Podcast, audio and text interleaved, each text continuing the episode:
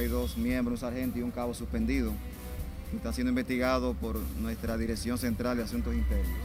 El jefe de la policía advierte que no tolerará excesos al suspender a patrulla que agredió médico en Santiago en medio del toque de queda. Las posibilidades que brindan las nuevas herramientas digitales.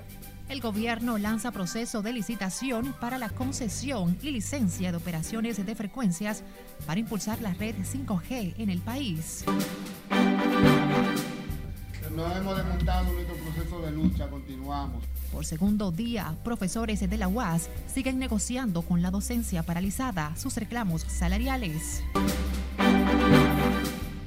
Pero entendemos que se requiere un diálogo político serio. El ex presidente Leonel Fernández define como grave la crisis política en Haití, pero descarta repercusiones en el país. Y los productores agropecuarios también preocupados por espiral de alzas que siguen generando quejas de comerciantes y consumidores.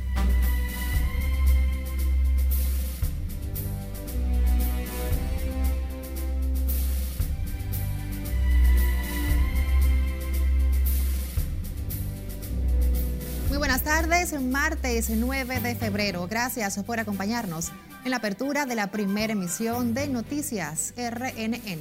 Soy Graciela Acevedo. Gracias por la amabilidad de la sintonía. Iniciamos esta emisión con el director de la Policía Nacional, Mayor General Eduardo Sánchez González.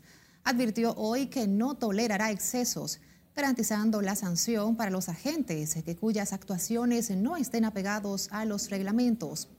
El jefe policial reaccionó ante el apresamiento de un médico que denunció que fue maltratado por una patrulla, lo que define como un hecho aislado que se investiga. Laura Lamar con los detalles. Nuestros médicos son nuestros principales aliados en este tema del combate de la, de la crisis del coronavirus. Tras deplorar los excesos en que incurren agentes en el horario del toque de queda, el general Sánchez González dijo que esas no son las normas de la institución y garantiza que quienes no se apeguen a los protocolos serán sancionados. Eh, son casos aislados. En Santiago hay dos miembros, un sargento y un cabo suspendido, que están siendo investigados por nuestra Dirección Central de Asuntos Internos. Eh, nuestra doctrina, eh, apoyamos siempre las actuaciones profesionales de nuestros miembros, más no así donde se cometen excesos. El mayor general Eduardo Sánchez González también dijo que investigan la veracidad de un audio que circula en las redes sociales entre un supuesto agente de la DICRIN y un distribuidor de drogas en Asua. Eh, somos transparentes y propiciamos que todo se actúe de la manera más transparente posible. ¿Se le ha dado veracidad a ese audio general en la policía? Se está comprobando, se está comprobando.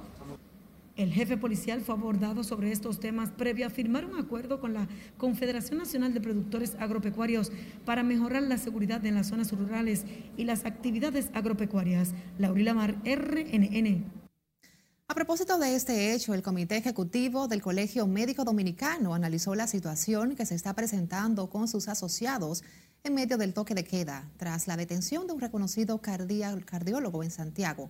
Al término de la Asamblea Médica, el doctor Waldo Ariel Suero prometió dar a conocer mañana acciones que desplegarán para que se respete la integridad de los médicos. Eh, pero lo peor es el trato, ¿eh? más que las laceraciones y los golpes, el trato a la persona, como se, se maltrata a una persona, un profesional. Nosotros no maltratamos a los policías, nunca porque los policías tienen que, algunos, algunos, tienen que maltratarnos. El presidente del Colegio Médico citó una serie de casos de profesionales de la salud abusados por agentes policiales al salir de clínicas y hospitales en medio del toque de queda. Se quejó de que a pesar de las reuniones con autoridades policiales y otras instancias, los atropellos han continuado contra médicos en su ejercicio. La Dirección de Asuntos Internos de la Policía ha investigado a agentes que maltrataron durante su apresamiento a un médico de Santiago que llegaba a su residencia luego de ofrecer servicios en el Hospital Homs. Asimismo, fueron suspendidos el cabo y el sargento integrantes de la patrulla denunciada por el médico Noel Antonio Gómez Ferreira. La investigación se determina que hubo un maltrato de parte de estos agentes o mala aplicación de los protocolos. Se tomarán las medidas eh, que establecen nuestros reglamentos policiales a fin de controlar esto. La policía no va a permitir, tal como los indica nuestro director general de la Policía Nacional, ningún exceso, ningún agente de la institución en contra de ningún ciudadano. El violento apresamiento del médico cuando llegaba a su residencia en el sector de Los Álamos, en Santiago, ha generado críticas y la repulsa del Colegio Médico Dominicano. Las imágenes del incidente quedaron grabadas en las cámaras de seguridad del residencial donde vive el doctor Noel Antonio Gómez Ferreira. En otro incidente relacionado con el toque de queda, un médico herido el domingo por agentes policiales murió este martes en Castañuelas de Montecristi. La víctima es Francis Mercado, de 43 años, quien estaba recluido en un centro médico de Santiago. Según la versión oficial, el mecánico fue mandado detener en un lugar oscuro. El acceder, los agentes le hirieron varios, varias veces. Francis Mercado dejó dos hijos en la orfandad y sus familiares exigen justicia al denunciar que se trató de un exceso de la actuación policial. Seguimos con el juicio de Brecht porque la defensa de Víctor Díaz, uno de los seis imputados, y el Ministerio Público convirtieron la sala de audiencias en escenario de una guerra verbal que colmó la serenidad de la jueza del primer tribunal colegiado del Distrito Nacional que reclamó respeto a la solemnidad y al orden procesal. José Tomás Paulino nos cuenta. Yo les voy a pedir que comencemos a comportarnos con el respeto que demanda este escenario hizo sonar la campana de la paz para calmar las flamas encendidas por la defensa de Víctor Díaz Rúa, opuesta a la incorporación de un informe sobre las cuentas societarias y personales del encartado. Pero fui muy categórico de que había que designar un contable, uno, uno que examinar esos papeles, porque ¿para qué yo quiero papeles?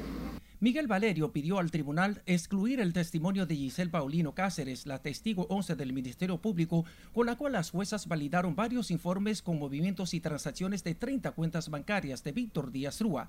Como torpedo vino la respuesta del órgano acusador. Pero lo decide el juez sin reglas.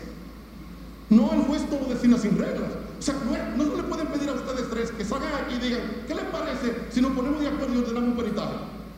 No, no es así que funciona. Con la sala ardiendo, las juezas se retiraron a deliberar, regresaron con una descarga jurídica contra las pretensiones de la defensa del exministro de Obras Públicas. De que esa persona es un testigo y lo que está incorporando es un informe.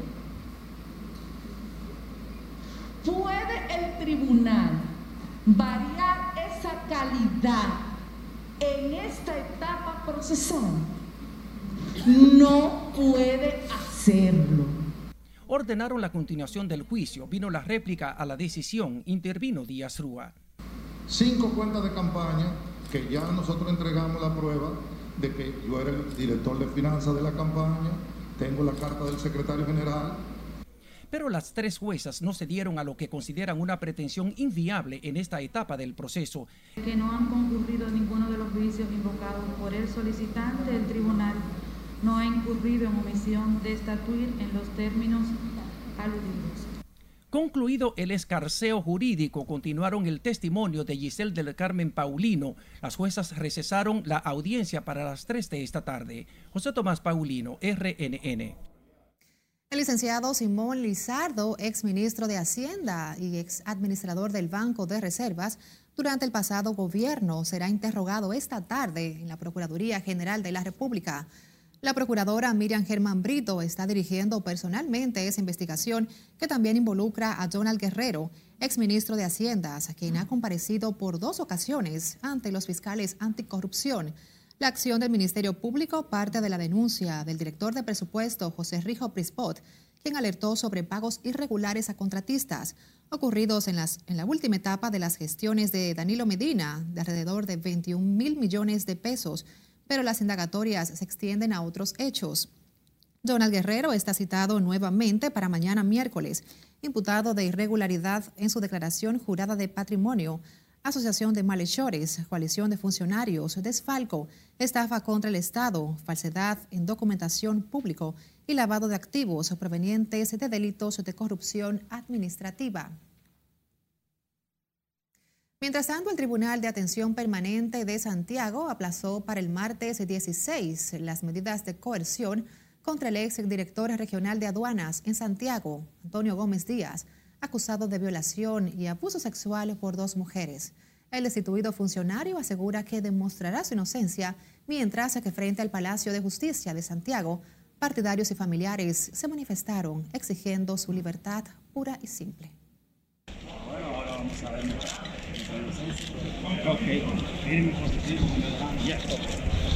Un compañero servicial y con un testimonio intachable. Por eso estamos aquí los pastores, está aquí la iglesia en apoyo a nuestro hermano. Si Dios quiere y la Virgen de esta gracia, hoy se demostrará la inocencia de Antonio Gómez Díaz con la libertad pura y simple. Ya esto termina hoy aquí. Nosotros esperamos que las autoridades sean justas y sean honestas y que reconozcan la acusación farsa que le han hecho a nuestro compañero. Gómez Díaz fue suspendido a raíz de las denuncias de dos mujeres que lo acusan de abuso sexual y cancelado cuando el Ministerio Público solicitó medidas de coerción en su contra. Otra información, una solicitud de interpelación del alcalde de Santo Domingo Este, Manuel Jiménez, y los regidores por violentar la ley de administración pública fue depositada hoy en la Cámara de Diputados. La acción es promovida por el dirigente comunitario Jaisel González, quien dice que esos funcionarios municipales también han violentado la ley de compras y contrataciones. Hemos solicitado al Congreso Nacional, amparándonos en el artículo 89 de la Constitución, que sea sometido a un juicio político al alcalde de Santo Domingo Este, Manuel Jiménez, y al Consejo de Regidores por las inconstantes irregularidades que en esa gestión están sucediendo. Allí se está violando la ley 176-07 constantemente, la ley de función pública, la constitución y la ley de compras y contrataciones. Jaisel González reprochó la situación en la que se encuentra el municipio con la cantidad de basura en las calles y la inacuación del cabildo para dar respuesta a esta situación. Demandan indagar la legalidad del aumento de los viáticos que se hicieron los ediles del Ayuntamiento de Santo Domingo Este. El director de compras y contrataciones, Carlos Pimentel, faltó hoy a una segunda convocatoria de la Comisión de Ética del Senado de la República para que explique el proceso para adquirir las vacunas de AstraZeneca contra el COVID y la modificación de la ley que regula ese organismo. Por eso el presidente de la comisión, el senador Iván Lorenzo, calificó de irresponsable al funcionario que no ha comparecido a las citaciones. Nosotros quisiéramos que nos hubiese explicado sobre algunas denuncias que nosotros hemos recibido de licitaciones donde algunos ciudadanos, algunas empresas han cursado querellas por ante eh, la Dirección de Compras y Contrataciones. Este martes, nuevamente, la Comisión de Ética del Senado suspendió la reunión en la que se escucharán los planteamientos del director de Compras y Contrataciones en medio de las quejas de los regidores. El funcionario tampoco ha enviado ninguna excusa que justifique su no comparecencia ante los senadores que indagan la compra de las vacunas para el COVID. La Federación de Profesores de la UAS recibió una propuesta a sus demandas de reajuste salarial por parte de las autoridades en un segundo día de negociaciones con la docencia paralizada. Nelson Mateo está en la sede de la Universidad Autónoma de Santo Domingo y nos tiene más detalles. Muy buenas tardes, Nelson. Cuéntanos. Saludo, ¿qué tal? Muy buenas tardes. Eh, las conversaciones entre profesores y autoridades de la Universidad Autónoma de Santo Domingo continuaron este martes en la sede del Ministerio de Educación Superior, en el que participó además el ministro Franklin García Fermín, en procura de llegar a un acuerdo que permita dar inicio a la docencia virtual en la Universidad del Estado. Finalmente, la rectora de la Universidad Egma Polanco anunció una propuesta de reajuste al salario de los profesores sin dar mayores detalles, en espera de que FAPROAS la discuta con su comité ejecutivo esta tarde.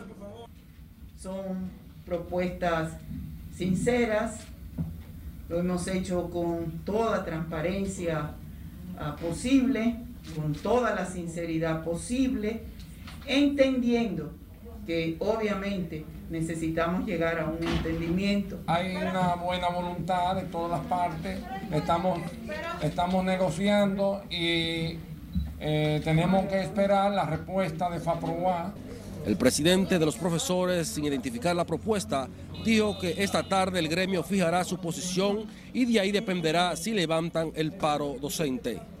No hemos desmontado nuestro proceso de lucha, continuamos, pero tenemos una propuesta aquí y nos vamos a discusión en este momento. Bien temprano, la Asociación de Empleados de la UAS que dirige el médico Reinaldo Aybar suspendió un piquete que tenía frente a la rectoría de la universidad, también en demanda de aumento salarial, para reintegrarse al diálogo con las autoridades de la UAS. Habría que ver qué porcentaje ellos plantean y habría que ver hasta tanto aguanta el salario de nosotros para poder entablar un proceso de diálogo. Nosotros no estamos cerrados a diálogo, por eso hemos decidido eh, plantearnos la visita hacia la MESIT y coordinar con el señor ministro a ver qué nos tiene como planteamiento. Sin embargo, los voceros, tanto de los profesores como de los empleados universitarios, dejaron claro que mientras no se concretice un acuerdo real y satisfactorio, su programa de lucha se mantiene intacto. De mi parte, es todo por el momento. Regreso contigo, a los estudios. Gracias Nelson por este reporte. Y de la Universidad Autónoma de Santo Domingo nos vamos hasta el Palacio Nacional, donde el presidente Luis Abinader encabezó este martes el proceso de licitación pública internacional para la concesión y licencia con miras a impulsar la red 5G en República Dominicana. Nuestra compañera Lauri Lamar nos reporta. Buenas tardes, Lauri. Gracias, buenas tardes. El presidente Luis Abinader reveló que el proyecto conlleva una inversión de 30 millones de dólares para que los dominicanos de escasos recursos puedan tener acceso a señales televisivas de manera gratuita y con calidad. Conllevará un despliegue de infraestructura de telecomunicaciones de última generación sin precedentes. El mandatario reiteró el compromiso de su gobierno con la disminución de la brecha digital. La licitación del espectro radioeléctrico para ofrecer servicios públicos a nivel nacional tiene entre sus principales objetivos lograr la expansión de la cobertura en el servicio de las telecomunicaciones. Y dándole a zonas remotas con rezago en la penetración de la banda ancha las posibilidades que brindan las nuevas herramientas digitales. La dirección ejecutiva de Indoter explicó que la presentación de la propuesta técnica y la oferta económica se realizará en junio según el cronograma establecido. La implementación en la República Dominicana, lo cual nos pone un paso de avance en el continente y en el mundo con la implementación del 5G. La duración de la concesión de las licencias asociadas a, a, esta licitación dependerá de la cantidad de años restantes de la concesión.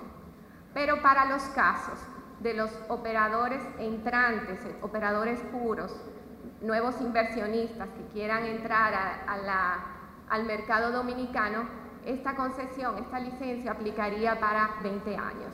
En el acto se presentó la publicación de pliegos y el límite de registros, consultas y respuestas a las empresas ofertantes que se fijó para mayo de este año. Las autoridades estiman que la red 5G o la quinta generación de redes móviles abrirá las puertas a un mundo digital que impactará en todos los sectores de la sociedad dominicana.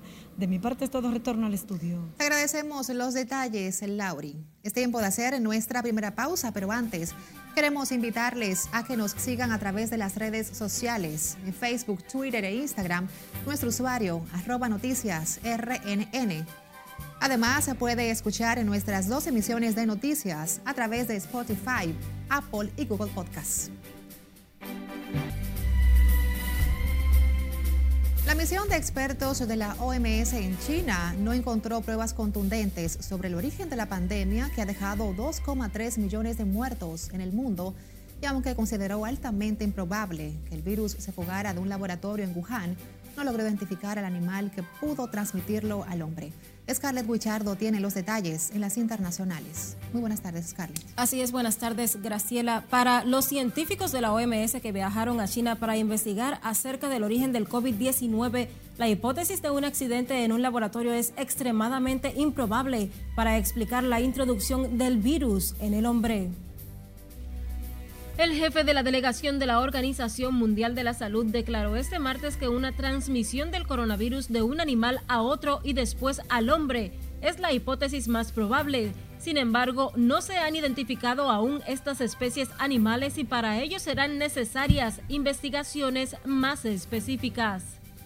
Los expertos aún no han logrado identificar la especie que originó el virus y según los científicos, la transmisión directa del SARS-CoV-2 de murciélagos a los humanos es poco probable.